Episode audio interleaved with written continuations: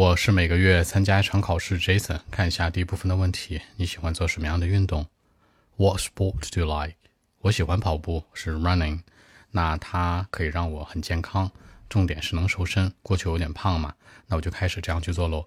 那从过去到现在，坚持蛮久的，效果非常棒。我一直都会去跑步。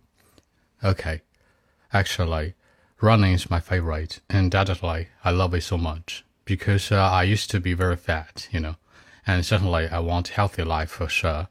This is why I started my running plan.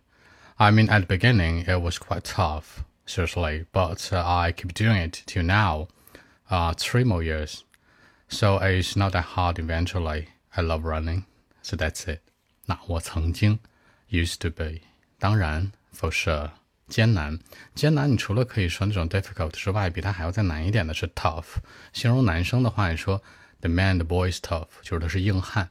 最后一个最终 eventually。